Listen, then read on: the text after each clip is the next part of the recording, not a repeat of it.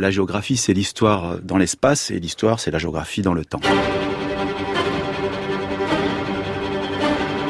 Les Calédoniens sont des Océaniens. Schématiquement, le territoire hérite des droits sur la zone économique, le commerce extérieur, les dessertes maritimes. Les trois provinces se voient souveraines sur le domaine public maritime, à savoir la bande littorale, le sol, le sous-sol des eaux territoriales, ainsi que les estuaires, rades et autres ports maritimes. L'État exercera toujours sa compétence en matière de défense et de droit international, notamment une redistribution qui amènerait à plus d'efficacité. Les accords de Matignon 1988, de Nouméa 1998, puis la loi organique de 1999, qui distribue les pouvoirs dans le territoire, ont contribué à lever nombre des malentendus qui grevaient le rapport de la Nouvelle-Calédonie avec son espace environnant. L'acceptation par la France de la dénucléarisation de la zone a fait le reste. Depuis que l'indépendance est devenue une possibilité, voire un horizon, la Nouvelle-Calédonie fait moins figure d'exception dans la région. Depuis un demi-siècle, l'océanique continent d'îles a en effet vu celle-ci devenir peu à peu des États, à dire le vrai, de bien petits États dont certains connaissent la misère ou la faillite. C'est d'ailleurs une chance pour la Nouvelle-Calédonie d'accéder à la maturité plus tardivement. Elle peut se nourrir des contre-exemples donnés par ses voisins, le Vanuatu ou encore la micro-république de Nauru, qui, exsangue, essaye de réparer les dégâts après que son phosphate a été épuisé. Les néo-calédoniens aiment dorénavant à se dire océaniens. C'est une manière de dépasser l'affrontement funeste, Kanak-Caldoche, de reconnaître la diversité grandissante de la population de l'archipel, avec ses Wallisiens, ses Tahitiens, ses ressortissants d'Asie. Le cinquième continent, longtemps négligé, étant à bien des égards un laboratoire du futur, devenir océanien, c'est une promesse. Ce ne sera pourtant pas une situation de tourpeau. L'Océanie reste un espace de rupture, entre populations très anciennes, populations plus récentes, entre les petits États faibles et les puissances régionales d'Australie, la Nouvelle-Zélande, des puissances régionales qui ont longtemps été des shérifs adjoints des États-Unis, mais le leadership américain ne touche-t-il pas à sa fin? l'Océanie commencerait à vivre sous influence chinoise. C'est d'ailleurs une des multiples raisons du désir qu'a la France de vouloir demeurer en Nouvelle-Calédonie, à 1500 km de l'Australie, c'est la partie de notre pays la plus proche de la Chine comme du Japon et de la Corée du Sud. La marche de l'histoire. Jean Lebrun sur France Inter.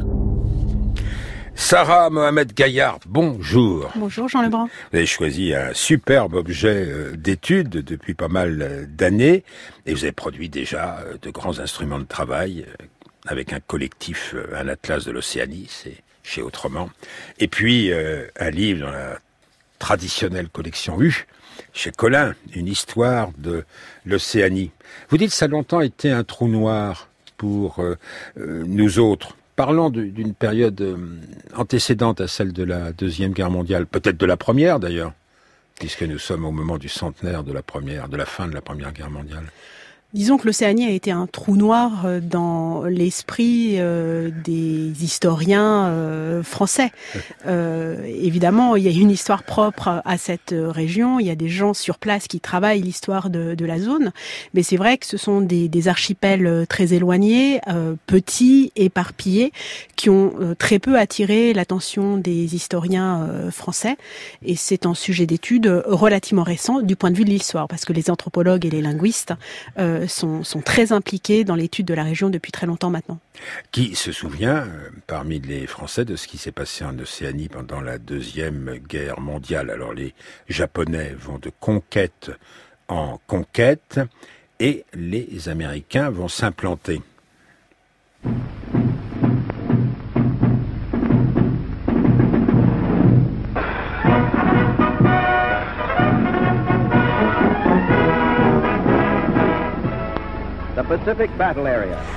Un million de soldats américains seraient passés par la Nouvelle-Calédonie pendant la Deuxième Guerre mondiale, non sans provoquer de multiples frottements avec l'autorité locale censée être exercée par la France libre et non sans provoquer des souvenirs ensuite. C'est eux qui ont développé la, Calédonie. Hein. moi, je crois qu'elle serait encore comme avant. Hein. oh là là. Les grands colons calédoniens ont fait appel à eux comme ils avaient des tracteurs et tout, ils les ont mis à notre disposition et ça a permis justement aux Calédoniens de procéder à des cultures et tout qu'ils revendaient ensuite à l'armée américaine parce qu'ils en avaient un besoin intensif, quoi. Vous voyez, la boîte de conserve, ça va, mais dans une courte période, hein, on s'en lasse rapidement.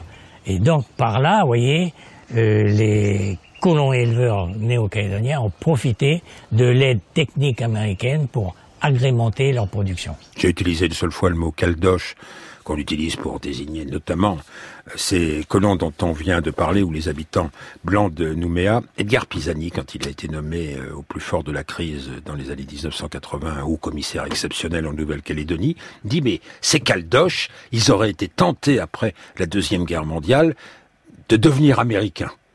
Certains d'entre eux, euh, peut-être, sans doute, hein, mais il faut bien avoir en tête que la Nouvelle-Calédonie, pendant la guerre, euh, n'a pas eu de lien avec euh, avec la France et que les Américains ont, ont, débarqué en force, en nombre. Hein. Au mois de mars 1942, il y a à peu près 18 000 soldats américains qui débarquent à Nouméa, qui comptent à peu près 11 000 habitants à cette période-là. Donc c'est un véritable raz-de-marée démographique. Il faut nourrir ces populations, il faut créer les infrastructures pour qu'elles se déplacent. Donc les Américains vont construire euh, des routes, vont construire des aéroports, euh, des rades, euh, des ports, vont développer une agriculture mécanisée pour pouvoir nourrir leurs troupes.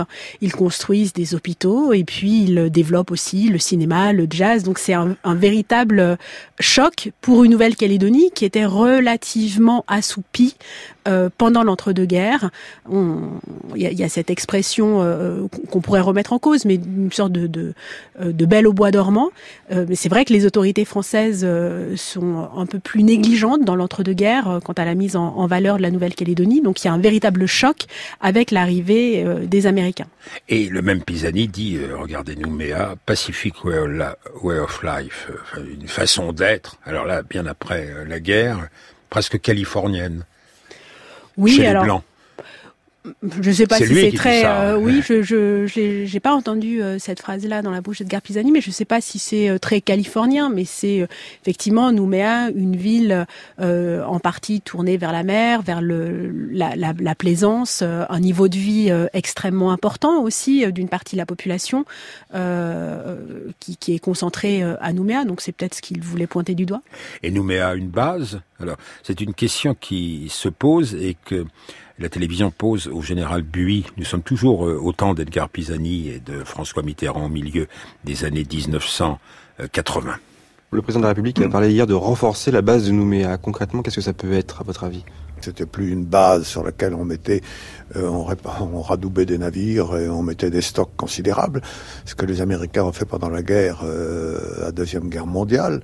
Mais euh, c'est une, une garnison en quelque sorte, ce qui est un effort d'ailleurs considérable euh, à cette distance, parce que 3500 hommes plus quelques milliers d'autres, euh, c'est quand même lourd à entretenir, mais c'est à la dimension ça de la France. La France qui n'est pas euh, à la dimension du Pacifique, ce sont les États-Unis qui sont à la dimension du Pacifique, et eux seuls d'ailleurs. La phrase est, jolie, c'est eux seuls qui sont à la dimension du Pacifique. Et c'est toujours vrai. Cette base, d'ailleurs, euh, là, le nombre d'hommes euh, qui sont euh, repérés par le général Buis me paraît bien supérieur à celui d'aujourd'hui. Euh, alors, il y a à peu près 3000 hommes euh, qui sont basés à, à Nouméa actuellement, parce qu'une partie des, des, des hommes de Polynésie française euh, ont été euh, redéployés vers, euh, vers Nouméa. Mais cette référence à une base est intéressante parce que ça correspond au voyage qu'effectue François Mitterrand euh, au début de l'année 1985, dans un moment de très forte tension, puisqu'il il vient d'y avoir des, des morts violentes sur le territoire. Il fait un voyage éclair de 24 heures. Il prend, il se démarque du projet d'indépendance association que vient de présenter pourtant euh, son envoyé sur place Edgar euh, Pisani. Et en même temps euh, il annonce que il prévoit le renforcement de, de, la base. Donc c'est sans doute une volonté de aussi de, de, de conforter les, les Calédoniens qui sont contre l'indépendance de leur dire qu'il y aura toujours une présence française. C'est aussi sans doute une façon de rappeler que François Mitterrand était vraiment dans la lignée euh, de ses prédécesseurs, faisant de, la Nouvelle-Calédonie un pied indispensable de la présence de la France en Océanie, le deuxième pied étant la Polynésie française et le centre d'expérimentation du Pacifique. Mais Tahiti, les îles euh, de Polynésie n'ont jamais été euh, des colonies peuplement, contrairement à la Nouvelle-Calédonie. Il y a en Nouvelle-Calédonie un socle de, Français, évidemment tous sont citoyens français, mais une colonisation française qui fait que euh, la France a un lien particulier avec ce territoire et qu'elle considère que si elle lâche en Nouvelle-Calédonie, elle n'aura pas les moyens de tenir ensuite en Polynésie française ou même en Guyane. Or, ces deux territoires sont importants euh, sont au cœur de, de la puissance euh, de, de, de, la France. Hein. Charles Pasqua, au même moment, disait que la défense de Bastia commençait à Nouméa. Euh, c'est évidemment euh, euh, un peu outré, enfin c'est même totalement outré comme comparaison, mais ça signifie bien, ça montre bien l'importance stratégique dont est investie, à tort ou à raison, la Nouvelle-Calédonie dans un espace ultramarin. Dans cette époque de la grande crise des années 80, les anti-indépendantistes euh, disaient attention, il y a un danger euh, de mainmise de l'Australie, voire de la Nouvelle-Zélande. L'Australie, c'est à 1500 kilomètres. Alors, euh, les rapports avec l'Australie sont maintenant meilleurs, notamment à cause de la dénucléarisation. C'est à ce moment-là, d'ailleurs, que vous avez commencé à vous intéresser à, à Non, un petit peu moment... plus tard, au moment au... de la relance des essais nucléaires ah, la relance, par, oui. le, par le mmh, gouvernement Chirac. Mmh. Euh, alors, Australie, Nouvelle-Zélande, vous dites c'est des shérifs adjoints des États-Unis? C'est des grands frères pour les petits pays aussi? Euh, alors je pense que c'est plus plus complexe que ça. L'Australie regarde son environnement stratégique comme étant euh, un, un enjeu prioritaire de sa sécurité. Si les îles qui la, les, donc les îles de, Mélanésie, euh, sont euh, instables ou euh, abritent des, puissances ennemies, ce sont des menaces directes contre la sécurité du continent australien. En revanche, si ces îles sont stables et sous l'influence alliée, ce sont les derniers boucliers de la défense australienne. Donc l'Australie a depuis le milieu du 19e siècle une attention très particulière pour les îles qui euh, la voisinent, notamment la Nouvelle-Calédonie. Et dans les années 80, euh, l'instabilité de la Nouvelle-Calédonie l'inquiétait et elle faisait porter la responsabilité de cette instabilité bien plus à la politique de la France, qui ne savait pas répondre euh, aux revendications euh, d'indépendance, qu'aux indépendantistes eux-mêmes. Ensuite, il y a eu un mouvement de, de bascule quand les indépendantistes se sont euh, rapprochés plus ou moins de, de, de la Libye. Mais euh, voilà, l'environnement euh, de l'Océanie, l'environnement proche de, l'Australie est important pour sa sécurité et elle y joue aussi en relais de l'influence américaine, puisque l'Océanie reste depuis le second, la Seconde Guerre mondiale une sorte de lac américain, même si euh, c'est discutable aujourd'hui. Alors en Australie peuvent se tenir de, grands, de grands festivals qui rallient les artistes du Pacifique. Il arrive que des artistes calédoniens en soient. Vous auriez voulu entendre la un artiste calédonien qui, qui, chante dans une des langues kanak. Il y a combien de langues kanak d'ailleurs Il y a 27 langues. Il y a 27 langues kanak. 27 langues kanak. Euh, et il y a de très nombreux artistes euh, en Nouvelle-Calédonie. Ouais, oui, nous, on a voulu faire entendre euh, un artiste d'Australie qui vient de disparaître d'ailleurs, qui s'appelle Geoffrey Gurumul Yunpingu et qui parle en Yongla. Yonglu. Ah. Je crois. Et il y a combien de langues d'ailleurs en, en Océanie euh, alors en Océanie, il y a des milliers de, de, langues. Il y a deux familles de langues, les langues papoues, euh, donc de la première vague de, de peuplement euh, que l'on trouve en Papouasie-Nouvelle-Guinée, mais aussi ce sont les langues aborigènes, et puis euh, les langues austronésiennes de la seconde vague de peuplement. Mais c'est le paradis des linguistes. Et, et tout ça pour combien d'habitants dans l'ensemble de l'Océanie? Alors, dans l'ensemble de l'Océanie, euh, on va dire un peu moins de 9 millions d'habitants si on ne compte pas euh, l'Australie euh, et la Nouvelle-Zélande. Oui, mais nous, on veut que l'Australie compte. C'est pour ça que nous avons convoqué, je redis son nom, Geoffrey Curumul Yununpingu.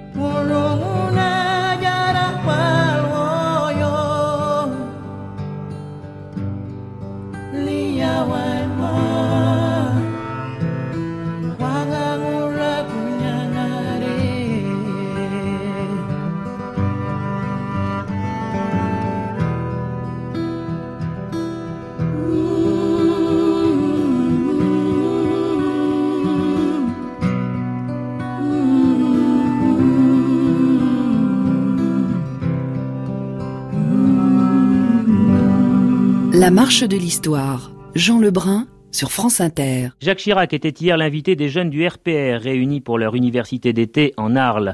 Jacques Chirac s'en est pris ouvertement aux voisins de l'archipel français, l'Australie et la Nouvelle-Zélande.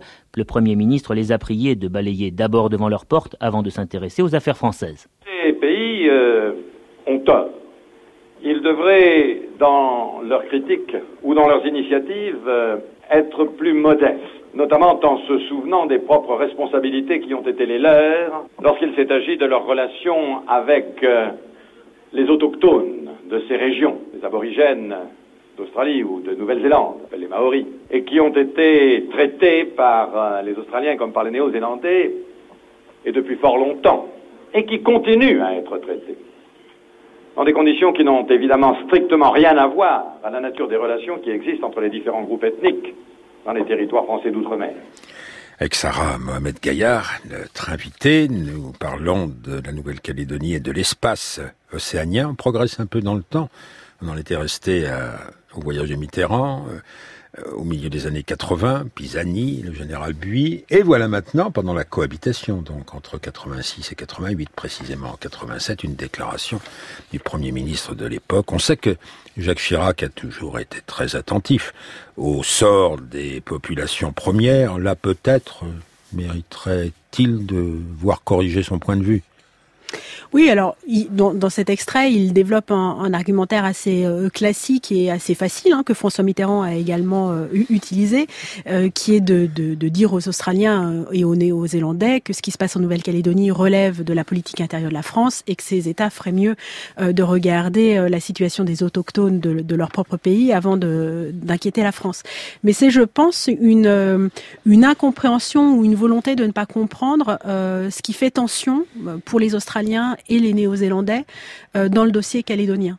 Euh, il me semble que l'Australie n'a jamais euh, souhaité faire sortir la France du Pacifique, euh, prendre la place de la France en, Nouvelle-Calédonie, c'est ce que je vous disais tout à l'heure, c'est c'est quand même très lié euh, à, au souci que l'Australie porte à la stabilité de son environnement insulaire. D'ailleurs, une fois les accords de Matignon signés, puis la fermeture du, du, CEP, les Australiens ont à plusieurs reprises et, et aujourd'hui le font énormément, hein, soulignent l'importance de la présence de la France dans le Pacifique. Accord de Matignon, donc là, c'est Rocard qui est Premier ministre, 1988. Il a succédé à Chirac, accord de Nouméa, loi organique, trois provinces, un congrès, des régions coutumières, un Sénat euh, coutumier. On peut prendre deux ou trois dossiers qui intéressent l'Australie, la Nouvelle-Zélande, les petites îles-États, la Nouvelle-Calédonie aussi, évidemment, c'est celui de la zone économique exclusive, de l'espace maritime. Bah, l'espace euh, euh, maritime est une, euh, une donnée essentielle dans, dans, le Pacifique, puisque les archipels, c'est de la terre, mais c'est surtout énormément euh, de mer, hein, un domaine maritime très étendu. Et l'enjeu, c'est le, contrôle de cet espace euh, maritime. En Océanie, il n'y a que cinq armées, donc la plupart des États indépendants n'ont pas les moyens d'assumer seuls euh, les patrouilles nécessaires au contrôle de leurs ZE. Et donc, il y a régulièrement des bateaux qui sont interceptés par les marines australiennes, néo-zélandaises, françaises qui coopèrent au service des, des États insulaires et, et, des bateaux qui pêchent illégalement. Ça arrive fréquemment euh, que dans les, la ZEE de la Nouvelle-Calédonie, euh, des blue boats vietnamiens soient interceptés en train de pêcher euh, illégalement dans cet immense espace maritime. C'est un enjeu de souveraineté extrêmement important. Qu'est-ce qu'on pêche d'ailleurs? La crevette? Euh, on pêche le thon en Océanie. Hein. Le, thon est une donnée euh, extrêmement euh, importante, une denrée halieutique et une pas une denrée, mais enfin une ressource économique extrêmement importante pour les États du, Pacifique. Une partie d'entre eux d'ailleurs s'organise pour réguler la pêche au thon, pour faire que cette pêche soit également durable. Euh, et puis pour que cette pêche euh, leur fasse, leur permette euh, d'obtenir des dividendes importants et pas seulement une une écume de ce que représente le marché du thon au Japon ou, aux États-Unis. Hein. Il y a eu des tensions très fortes avec les tonniers américains dans les années 80 à, à, au propos, à ce propos, à ce sujet. Alors la zone économique exclusive, donc c'est 200 miles marins, soit à peu près 370 kilomètres mhm. au-delà des, des, côtes. Si jamais la Nouvelle-Calédonie n'était plus française, on perdrait énormément de notre espace maritime. Et puis, euh, c'est aussi euh, l'espace maritime euh, à joindre à la question du, plancher continental et de ses ressources éventuelles.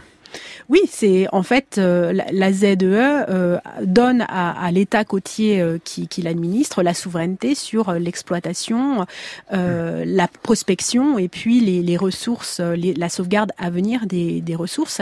Et en, Océanie, ces dernières années, il y a de plus en plus de prospection sur les grands fonds, sur les, terres rares que renferment ces, ces grands fonds et les possibilités d'exploitation à venir. Et les bateaux qui sillonnent, alors, ils sont liés euh, au trafic du nickel, euh, ils sont liés euh, au commerce alimentaire, parce que la Nouvelle-Calédonie n'est pas autosubsistante. Non, la Nouvelle-Calédonie n'est pas autosuffisante du point de vue de son alimentation, mais il y a effectivement comment dire, des mouvements de, bateaux euh, extrêmement importants liés euh, au nickel, liés aux importations euh, de, la Nouvelle-Calédonie aussi, hein, puisque la Nouvelle-Calédonie a besoin de son environnement, de l'Australie notamment, mais pas seulement, pour son marché intérieur. Et, les coopérations interrégionales, parce qu'on ne sait pas grand-chose ici en France, je ne sais pas moi, du, forum des îles Pacifiques ou d'autres organisations comparables La Nouvelle-Calédonie est euh, membre de la Commission du Pacifique euh, Sud à, l'origine, hein, qui a été créée par les États administrant des îles dans le Pacifique après la Seconde Guerre mondiale. Euh, et puis, en, réaction à, ce, à, cette, euh, à cette commission qui se veut apolitique et qui veut vraiment traiter des problèmes de fond, euh, des problèmes techniques euh, liés au développement euh, des îles, a été créé au début des années 70 en réaction à la politique de la France, le Forum du, Pacifique Sud, venu depuis Forum du Pacifique, qui a été créé par des États océaniens indépendants à destination d'autres États océaniens indépendants. Donc la Nouvelle-Calédonie ne devrait pas en faire partie. Nous sommes euh, associés mais depuis, euh, non, elle a été membre associée avec la Polynésie française et elle est maintenant euh, membre de plein droit de ce forum, ce qui traduit bien d'abord un, un, un effort diplomatique euh, important de la part de la France, euh, mais aussi une volonté de la diplomatie française de faire reconnaître par la région euh, la souveraineté que détient en partie la Nouvelle-Calédonie, qui est le, territoire qui jouit de la plus grande autonomie au sein de l'espace ultramarin français. Mais la Nouvelle-Calédonie appartient aussi à l'Union européenne, oui, qui est représentée. Et on utilise quelle monnaie d'ailleurs? En Nouvelle-Calédonie, non, on utilise le franc pacifique. Le franc pacifique. Qu'est-ce que c'est? Euh, c'est la monnaie. Alors, je, à vrai dire, je pourrais pas vous dire depuis quand on utilise euh, le franc pacifique. Euh, J'ai pas de date euh, en tête, mais on va faire la comparaison avec le franc CFA. Mais c'est la monnaie utilisée dans les territoires français d'Océanie. Mais longtemps, on a utilisé à Saint-Pierre-et-Miquelon le franc CFA avec des monnaies qui représentaient des noirs sur le papier. Euh, tout ça pour vous dire qu'on n'est pas toujours très bien renseigné et que euh, on s'intéresse trop peu au référendum dont on estime que dimanche prochain, euh, il est déjà joué. Jenny Brifas, une journaliste devenue humoriste, ça existe aussi en Nouvelle-Calédonie, et il est question ici de son spectacle Fin mal barré. Radio Bananier. Radio Bananier. La radio de ceux qui aiment se faire bananer. Fin mal barré. Un one-woman show humoristique sur la politique en Calédonie qui nous amène à nous interroger. Peut-on rire de la politique? Et tout de suite, nous accueillons à l'antenne Madame, Monsieur? Moi, c'est Lindsay. Bonjour Lindsay. Alors, ton avis sur la question? Ah, Je sais pas, j'y connais rien en politique. Elle dit quoi la fille dedans? Alors, le fil conducteur de l'histoire, c'est le fameux référendum en novembre 2018. Le référendum Mais quoi ça Nos vieux des deux côtés sont battus pour nous, pour la bande à nous, hein C'est pas pour piétiner euh, pour dire des bêtises 30 ans après, hein, avec la bouche là. Non, non, non, non, non. Ce serait un manque de respect, c'est ça? Ben ouais, la devise nous, c'est terre de parole, terre de partage, tu vois. Puis au son du partage, il y a le respect. Alors ok, on peut rire, il y a pas de souci, mais dans le respect de tous. Donc on peut faire des blagues, je sais pas moi, sur les Belges, les oreilles, les Kamachas, mais pas sur le référendum à nous, hein. Les vieux se sont battus de deux côtés d'ailleurs, il y a 20 ans, 30 ans. Et, et, les jeunes, alors on dit deux choses, que les jeunes Kanaks sont moins intéressés par la question de l'indépendance, et puis aussi que la, vraie question qui se pose si le référendum aboutit à un non à l'indépendance, c'est comment est-ce qu'on va tenir les jeunes Kanaks? Alors, il est certain que les, jeunes euh, Kanaks, s'ils sont euh, politisés, euh, sont peut-être moins euh, pour une partie d'entre eux moins actifs euh, que euh, l'ont été leurs aînés dans les années 80. La situation n'est pas la même non plus. Hein. Le, climat politique n'est pas le même. Un des enjeux du référendum va être aussi le taux d'abstention de cette jeunesse kanak, ou en tout cas de la jeunesse kanak indépendantiste, ce qui pose aussi la question du, degré de, de, confiance de cette jeunesse dans les hommes qui la représentent et qui sont les mêmes depuis 40 euh, ans. Mais à entendre euh, le témoignage de Radio Bananier qu'on vient euh, d'écouter, la Nouvelle-Calédonie n'est pas si éloignée de la métropole. Hein. Le même scepticisme devant la, politique l'emporte. Alors, il y a une chose aussi qu'on ignore complètement en France, il y a une loi organique, 1999, et un article 217 qui prévoit que au cas où le tiers des membres du Congrès de la Nouvelle-Calédonie, de l'Assemblée, et il y a plus d'un tiers de membres qui sont indépendantistes, le voudraient, ils peuvent demander l'organisation de deux autres référendums dans les deux et quatre ans. Mais ça, personne ne le sait. Ah bah, euh, en France, bah, vous, bien euh, sûr, disons le, le, référendum du 4 novembre 2018, euh, c'est le début du processus de sortie des, de, de l'accord de, de, Nouméa. c'est une date importante, mais c'est pas nécessairement un tournant historique. C'est-à-dire que si le non l'emporte, ce qui est vraisemblable le, le 4 novembre, il y a effectivement la possibilité d'organiser deux autres référendums, l'un en 2020, l'autre en le, troisième en, en 2022 et on peut aussi tout à fait penser que euh, d'ici 2022, il y ait euh, d'autres types de négociations entre euh, la France, l'État français et les partis en présence sur place, indépendantistes et anti-indépendantistes. Donc l'indépendance, c'est pas une possibilité, c'est un horizon, un horizon C'est une, possibilité. C'est une possibilité. Après, la, la, la question est, de est-ce que l'indépendance euh, euh, signifie nécessairement la souveraineté? Les indépendantistes parlent davantage de souveraineté euh, que d'indépendance. ça pose la question finalement, la Nouvelle-Calédonie, de ce qu'est la décolonisation euh, en ce début de 21e siècle. Votre atlas de l'Océanie avec quelques chez Autrement, votre histoire de l'Océanie chez Armand Collin. Merci à vous, Sarah Mohamed Gaillard. L'émission était réalisée par Lise préparée par Franck Olivard et Zachary Boubli, avec à la technique Patrick Henry.